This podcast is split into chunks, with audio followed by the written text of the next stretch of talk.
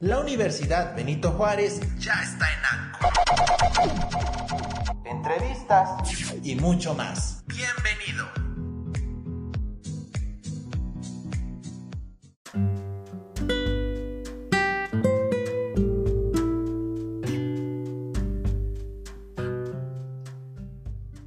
Muy bien, pues bienvenido, bienvenida. En esta ocasión este, nos corresponde el tercer test de esta unidad número 3 que es el del test de Raven. Este tiene ciertos principios muy similares al test de dominos que revisamos en la grabación anterior y lo que también estamos encontrando es que está basado en las teorías bifactorial de la inteligencia de Spearman nuevamente y este bueno como ya lo explicamos el factor G el factor S pues estamos tratando de localizar con nuestro test de Raven cuál sería el nivel del factor G de la inteligencia en la persona con la que estamos realizando este ejercicio. Lo que se tiene entonces en esta actividad, en, este, en esta prueba, es este, mostrarle a la persona con la que vamos a trabajar, ya sea niño o adulto, cuál sería este, la actividad que tiene que realizar. Vamos a tener que decir cuál es la, consigna adecuada, este, mencionarle que pues puede dedicarse, bueno, nosotros lo sabemos que el tiempo no está definido como tal, pero también, y al, igual que el Dominos, puede llevarse de 30 o 40 minutos para la realización de esta actividad. Nosotros este, le entregamos entonces la hoja, la hoja en la cual pues viene la consigna referente a qué es lo que tiene que hacer la persona cuando esté realizando este, esta prueba, ¿no? este test. Este, Raven realiza una serie de cinco este, cinco series, la A, la B, la C, la D y la E, cada una de ellas con 12 láminas que tienen algunas figuras geométricas que se van, eh, pues que se tiene que encontrar todas esas habilidades perceptuales, la observación, el razonamiento, para que la persona deduzca cuál es la figura que está faltando en la matriz que se le está presentando. Eh, después de haber hecho la consigna como se está indicando, pues tendríamos que ir haciendo esta, revisión de cada una de estas, respuestas que vaya brindando según este, pues lo que viene en nuestro manual del Raven. ¿Qué tenemos que saber del Raven? Pues esta da inicio este, por el psicólogo John Raven en 1938 se crea la escala general que tiene las cinco series que habíamos mencionado con 12 problemas o 12 matrices cada una de ellas. En 1941 hay una escala avanzada que se tiene pues dos series, este, la serie 1 de 12 problemas y la serie 2 de 36 problemas para la capacidad educativa. Posteriormente en 1947 se realiza una escala coloreada que esa está este, pues, realizada, pensada para que se trabajen niños de 6 a 11 años.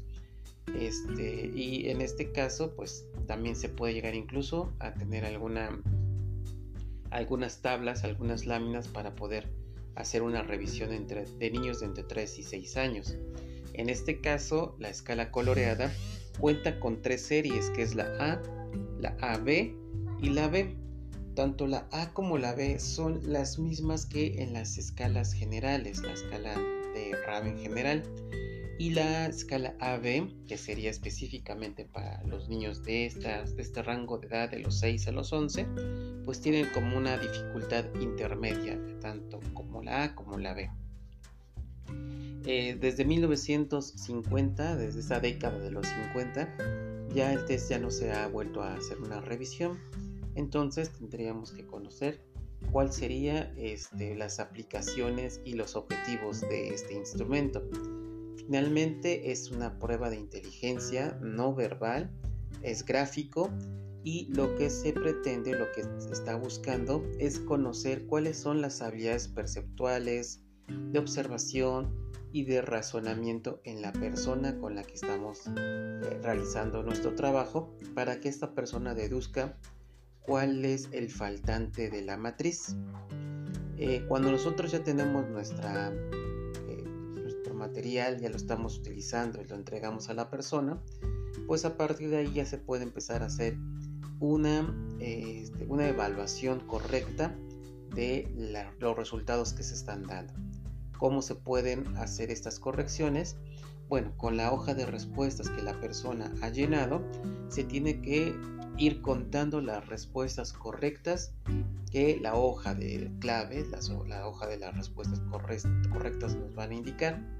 Se tienen que sumar en cada serie, se tienen que sumar todas las respuestas correctas que el sujeto nos ha brindado y se hace la suma de cada una de las series. Necesitamos checar también cuál es la consistencia de la puntuación, si es que esta técnica es válida o no, porque nuestro manual también tiene una tablita en la que se hace eh, pues una vamos a decirle como una comparación entre lo que la mayoría de las personas obtiene y cómo se va repartiendo esas puntuaciones en las cinco series que sería este, discrepancia ¿qué es esto? No? por ejemplo de los 60 reactivos si nuestra persona tiene en total 48 respuestas correctas existe la tabla de la discrepancia en la que se encuentra cómo está repartido esos 48 puntos, cómo están repartidos en las 5 series. Vamos a imaginar que en la primera tuvo 12, en la segunda tuvo 10, en la tercera ya le fue un poquito más complicado, ya le costaba un poquito más de trabajo, entonces vamos a decir que tuvo 8. Y así, este, pues digamos que en las 5 series se repartieron las puntuaciones para que nos dé el 48 final. En esta tablita nos dice que este 48 regularmente se compone por y nos dice en la serie A el sujeto sacó X número, tanto vamos a decir 12. En la segunda serie sacó 10, en la tercera serie saca 7, en la cuarta saca 6 y en la última serie saca 5, ¿no? Este, bueno, ahí es como, como un aproximado. En el caso de tu persona, de tu sujeto con el que estás realizando esta prueba, tienes que ver que efectivamente esté esta proporción de los resultados correctos. ¿Esto qué significa? Que si tienes, este, si la, tabla te dice que en, el primer, en la primera serie debe de sacar 12, tu sujeto tiene que sacar 12. Si la tabla dice que en la segunda serie tiene que sacar 10, tu sujeto tiene que sacar 10 y así se va con la tercera 7, con 6, con 5. Y nos da un chance de más o menos 2 de diferencia. Si en la tabla de, este, pues de discrepancia nos dice que en, en esta puntuación la serie, la cuarta serie, la serie D, tiene 7 de puntaje normal, eh, tu persona tendría que tener 7, o, o hasta 9, ¿no? De 7 a 9 para arriba o de 7 a 5 para abajo. Si esto es así, entonces tu prueba y el sujeto pues realiza su mejor trabajo posible.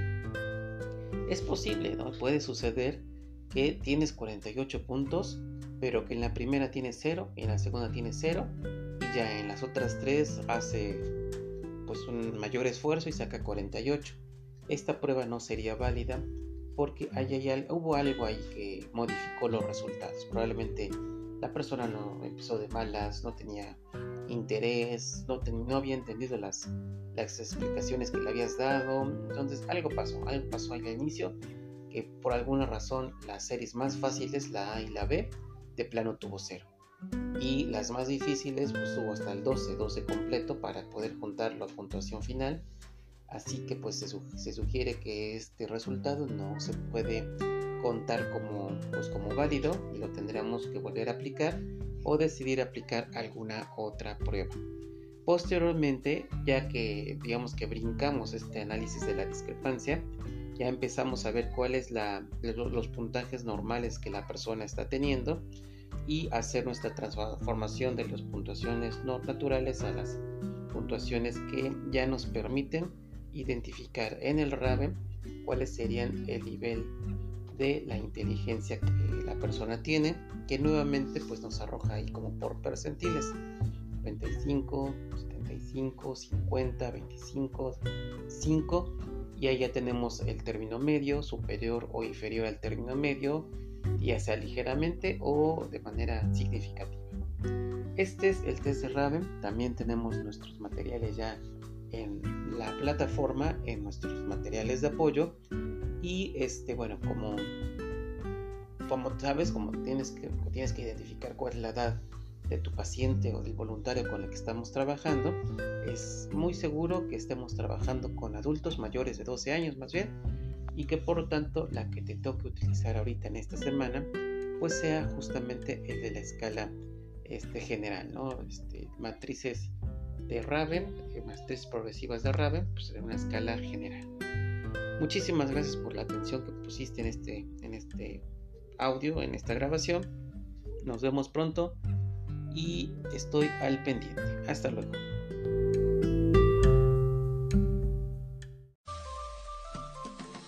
Esta fue una emisión más de nuestro podcast en Anchor. Universidad Benito Juárez presenta